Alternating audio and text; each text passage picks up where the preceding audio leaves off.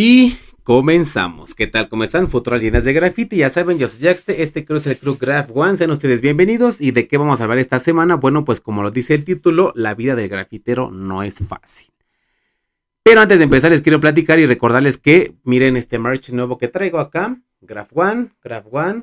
Esta gorrita, bueno, este gorrito nuevo que traigo también es parte de la colección de Graph One. Y si, son, si tienen alguna tienda y quieren distribuir nuestra marca, contáctenos y también si quieren material, ya saben, contáctenos allá. En Facebook tenemos nuestra página oficial. Tenemos TikTok también, por ahí estamos subiendo cosas un poquito más leves. No nos vamos a poner a variar ahí como pendejos, no se preocupen de eso. Y tercero, también en Instagram, búsquenos. Y pues por supuesto aquí en YouTube, denle like, suscríbanse, compartan en todas nuestras redes sociales. Y si nos quieren escuchar también en Spotify, ahí ya tenemos también los podcasts, los estamos subiendo semana a semana sin falta.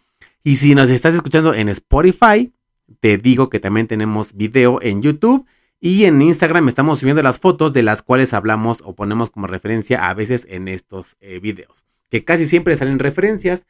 Y bueno, ya una vez dicho esos anuncios parroquiales, que por cierto se dicen al último, pero aquí rompiendo paradigmas, lo estamos haciendo primero. Continuemos, mejor dicho, empecemos con la plática. Y como el título dice, eh, la vida del grafitero no es fácil. ¿Y a qué me refiero con eso? Bueno, pues fácil y sencillo.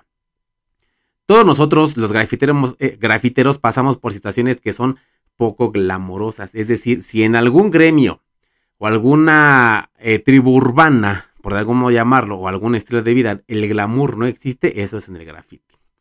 Seas el escritor más famoso del mundo o el menos famoso del mundo y quieres moverte o pintar o viajar, para pintar llámese local o internacionalmente, el glamour queda totalmente eh, no sé, despejado de esa ecuación. Ajá. ¿Por qué?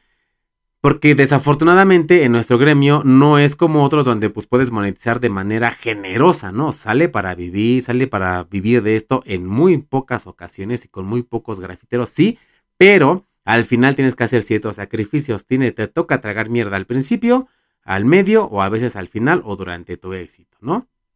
Que como todo, no todos los grafiteros llegan a ese punto porque se necesita constancia y desafortunadamente la chamba, en un principio cualquiera que sea el evento, llámese seas estando pero cómico, comediante, este, actor, actriz, youtuber, lo que sea, al principio te toca inyectar capital. Y si no tienes de otra fuente donde inyectarle, pues está complicado, ¿no? Poder cimentar ese camino con billetes, ¿no? Entonces, pues aquellos que lo hacen de manera orgánica, pues mis felicitaciones francamente y mi admiración, pero desafortunadamente no podemos llegar muy lejos y yo sé que voy a volver a lo mismo, a ponerme como ejemplo, pero el hecho de que yo esté aquí sentado, con este micrófono, con esta cámara, con estas luces y el spot y todo el desmadre, en, un principio yo le tuve que inyectar mucho capital, porque sabemos que pintar y sostener un, un proyecto como este no es barato y además, como se los he dicho siempre, yo no gano lana de esto, lo hago porque me gusta, porque me apasiona y porque quiero estar aquí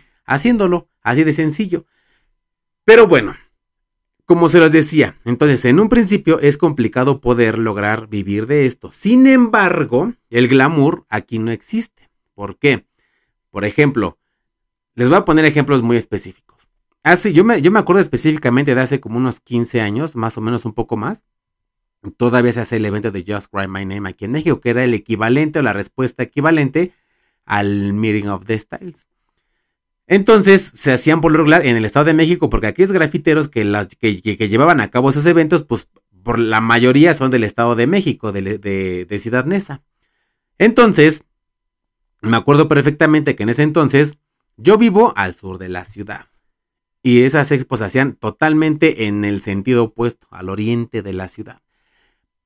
Esto es una megalópolis. Y de por sí la Ciudad de México es grande y habemos no sé cuántos millones de, habitantes. Bueno, habemos 8 millones de habitantes aquí en la Ciudad de México, pero ya junto con el Estado de México habemos 28 millones de mexicanos, tan solo aquí en la megalópolis, ¿no? Donde se unieron las dos, el Estado de México y la Ciudad de México. Entonces yo me tengo que trasladar hasta el Estado de México para poder ir a esta expo en ese entonces. Lo cual es ir desde aquí, desde mi casa, tan solo para llegar al metro yo hago una hora de entrada. El, el metro más cercano, porque aparte yo tengo la, buena y mala suerte de vivir en una zona donde no hay transporte colectivo más que el camión. No hay trolebús, no hay este metrobús, no hay metro, no hay nada más que el camión y calles angostas, así como se construían aquí todas esas este, calles en ese entonces. Bueno, entonces me toca viajar de aquí hasta el Estado de México y del Estado de México, eh, bueno, mejor dicho, de aquí hasta el metro. Y una vez estando en el metro, tengo que viajar todavía dentro de la línea del metro hasta el Estado de México, bueno, hasta la frontera con la Ciudad de México, porque el metro, sépanselo, nada más llega hasta la frontera de la Ciudad de México. De ahí para allá ya no hay metro, o no lo había en ese entonces, ahora hay una madre que se llama Mexibus, pero en ese entonces no la había. Y tenías que ir todavía de ahí hasta el spot. Bueno, llegas al spot y aparte tienes que llegar temprano. Muy temprano para que te tocara spot. Es decir, si el spot, la expo empezaba a las 10 de la mañana y tú querías spot chido, porque sería algo, les he de confesar, es que a mí siempre me gustó pintar en spot chidos. De hecho, yo solo tengo una pinta, una pinta en una barda de tabique. Una nada más en toda mi historia.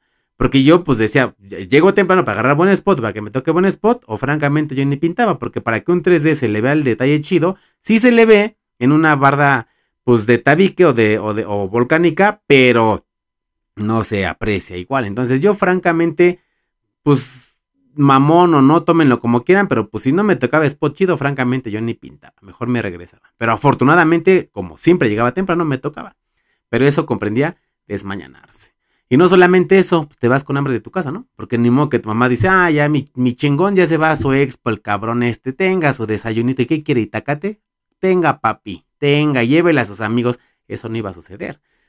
Entonces, pues ya vas con hambre, ¿no? Y, aparte, entre emoción, hambre y nervios. Y ojo, nervios porque pues sabes que te vas a encontrar las cacas grandes y pues no quieres quedar mal, ¿no? Entonces, total, llegas a la expo con hambre cansado. O sea, vas a la expo y ya vas cansado del puto viaje. Pero una vez que llegas y empiezas a ver todo ese desmadre, quisiera transmitirle la emoción. Aquellos que son grafiteros y lo han experimentado saben lo que se siente. Y empieza así esa adrenalina por dentro, a, efervecer desde tu centro y hace ebullición cuando ya estás viendo a todos pintar ahí formados con sus botes. Y hago, vas, pides tu spot. Y yo, pues en ese entonces llegaba y pues trataba de pues veía un spot chido y aunque estuviera en la orilla, pero que estuviera chido, porque antes, a diferencia de ahora, antes querías spot en la calle principal, lo más expuesto que se pudiera, porque a diferencia de ahora que existen pues, las redes sociales, Instagram, Facebook, todo esto, pues antes no.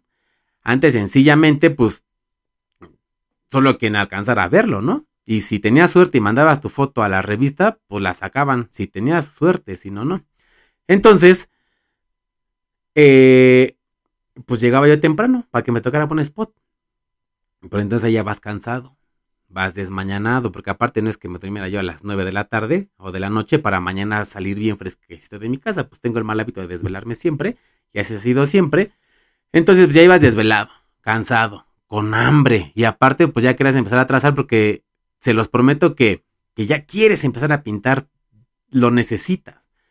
Ya, pero si tienes suerte, pues hay una pollería cerca, una panadería cerca o una tienda. Pero si no tienes suerte, no hay nada cerca. Y estás hambriento. Y no puedes dejar tu spot solo con tus botes ahí porque es guardar todo, ir a comprar y regresar y luego sacar. Y es un cagadero. Entonces, pues es todo ese desmadre, ¿no? Entonces decía yo, no mames, me cago de hambre. Pero aparte, como estás pintando, pues te drogas. Queriendo o no, traigas máscara o no, pues hueles esa madre y te drogas y se te olvida el hambre. Pero si sientes esa sensación de repente de temblorina, de no mames, no tengo hambre, pero quiero seguir pintando, pero estoy cansado y, necesito. Entonces ya vas y pues unos tacos. O sea, los grafiteros comemos de la chingada, francamente. Y ustedes me van a entender. Porque pues no es como en tu casa que te hablas, llámese tu esposa, tu mamá, tu abuela, quien sea, y pues ya que tu sopita, que tu comida, que tu chesquín, que tu agüita, y no, allá es comer mierda, literal, ¿no? Y me acuerdo una vez un evento así muy particular donde fuimos a una expo y de igual manera en el Estado de México, donde pues, oye, ¿qué hambre? Que sí, que no. Muchos, pues, uno hace misión. Ah, es más, un, ejemplo claro, me acuerdo, y sí, sí, de nuevo voy a platicar un, evento con el REAC. Una vez pintamos en una barda donde pues nos cagábamos de hambre todos. Pero, ojo, y esto también es doloroso platicarlo, pero sí hay que tocar ese punto. Hay compas que llevan lana y hay compas que van a gorrear. Y esos que van a agarrar dices, vale, verga, este cabrón como siempre nada más va a venir a cagar el puto palo, no va a cooperar, pero va a comer un chingo y bueno, bueno, y así es, ¿no? Entonces, cuando se juntaba banda que sabías que todos cooperaban, no hay pedo, sí se armaba chida la comida. Pero cuando no dices, bueno, todo mundo se arma, pero este cabrón aquí está, pues ni pedo. Entonces, en esa ocasión, pues ya tenemos hambre y alguien venía con ellos. Me acuerdo, no me acuerdo bien el nombre de ese grafitero, pero no pintó. Y hizo la misión y se fue a la tienda y compró pan bimbo, mayonesa, aguacate y comimos sándwiches y chesquín. Eso estuvo chingón. Y aparte son esas comidas que aunque no es el festín que esperabas, lo disfrutas tan chingón por la convivencia. Y aparte ya empiezas a hablar de grafiti, intercambias información que yo conozco, que tú que sí, que no, que te invita a pintar acá. Y eso se pone bien chingón. Eso se pone francamente bien chingón. Y aparte el graffiti, como lo, lo platicaba últimamente con un güey, es una hermandad per se, o sea, ya, ya de, de, desde su concepción misma de la palabra ya es una hermandad, porque aunque tú no conozcas a un grafitero, el día que te toca pintar junto a él en una expo, aunque no le hayas visto en tu vida, ya son compas, ya se hablan chido y hasta llegan a ver ahí amistades que se cuajan de, de, que se van encontrando en varias expos de esa manera. Y eso está chingón. Ya nada más por ser grafitero ya son compas, ¿no? Habrá quien tenga sus enemistades, pero créanme que son una minoría. Entonces, este, pues ya comimos ahí, pues comes en la calle, comes en un camellón, sentado, en el pasto, no sabes si un perro se cagó, meó ahí un día antes, o si un pinche borracho el fin de semana se vasqueó ahí, tú no sabes, ahí comes, ahí te sientas. Pero te sabe un manjar esa madre. Digo, no, obviamente no estás consciente de eso en ese momento. Bueno, yo sí, tan así que pues por eso lo recuerdo de esa manera. Pero la convivencia es lo chingón. También está cabrón cuando, por ejemplo, hay expos eh, foráneas donde, por ejemplo, en Monterrey, cuando me toca pintar ahí, puta el calor. 42 grados, 38 grados. Entonces yo lo que hago, al principio pues la cagaba yo, ¿no? Y pues ya empezaba ya a pintar medio tarde y ahí casi muriendo de insolación. Y aparte los aerosoles los dejas ahí y si no los, les da la sombra se calientan y cuando lo agarras está caliente. No, no, no, es un cagadero y escupen cuando se calientan. Entonces, yo lo que hago ahora, a cada que voy allá, empiezo a pintar a las 6 de la mañana. O sea, yo a las 6 de la mañana ya estoy en el muro dándole dándole. Desde un día antes que llego, fondeo y allá se seca en putiza, ¿no? por, por, obvias razones. Y al otro día, o termino de fondear, voy como hago mi desmadre y en la tarde, como a las 5 más o menos, que ya no hay tanto calor, es cuando empiezo a trazar y a dar ahí efectos, que ya no hay tanto sol directo, ni el calor siempre hay. En Monterrey hace calor en sombra o sol directo hace calor. De día, de noche hace un putero de calor. Pero por lo menos ya no, ya no está tan fuerte como el del mediodía. Entonces, una vez que termino de fondear y se secó, es más, fondeo y aunque esté fresco, yo empiezo a trazar. Eso no hay pedo, todo se va a secar en putiza. Y ya que de plano, o sea, hace de noche dejo de pintar, pero al otro día, a las 6 de la mañana empiezo a pintar con calor, porque tengo que en Monterrey hay un verguero de calor, pero a las 6 de la mañana empiezo yo a pintar y como eso de las 10 y media, 11, le paro, que es cuando se pone el calor chingón, ¿no? La canícula que le llaman así, pero cabrón, el calor y el sol directo, porque aparte no sé si en Monterrey no existe, bueno, es que Monterrey era un desierto, entonces los pocos árboles que ves son los que alcanzan a nacer ahí, pero no, ahí no hay árboles, no hay donde atajarse la puta sombra, el puto sol, ¿no? Y si hay árboles son más chaparritos que tú, son arbustos casi, casi, entonces pues tienes que pararle un rato, voy como y platicamos con los compas con los que pinte, que por cierto saludo al buen Yesca, ese güey, este, Yesca, ahora yo, perdón, el Yasca de allá de Monterrey. Ahí lo conocí justamente, iba yo caminando por el centro y me toca el hombro y dice, tú eres el acte, Simón. Ah, ¿qué onda? Ya nos ponemos a platicar. Pintamos mañana, jalo, jalo, jalo. Se arma, se arma. Y de ahí para acá somos compas. Es lo que les platicaba de la hermana del grafiti. Esto que les estoy platicando, futuras leyendas de graffiti, son pocos ejemplos de todas aquellas peripecias negativas que desafortunadamente he, he vivido en el mundo y en el ámbito del graffiti, lo cual es la parte fea, yo creo que es el 40% de las situaciones, porque pues el llegar, ya cuando estás en el spot pintando y ves el resultado, pues está chingón, ¿no? Y todas las amistades y situaciones positivas que vives. Pero en esencia, es complicado.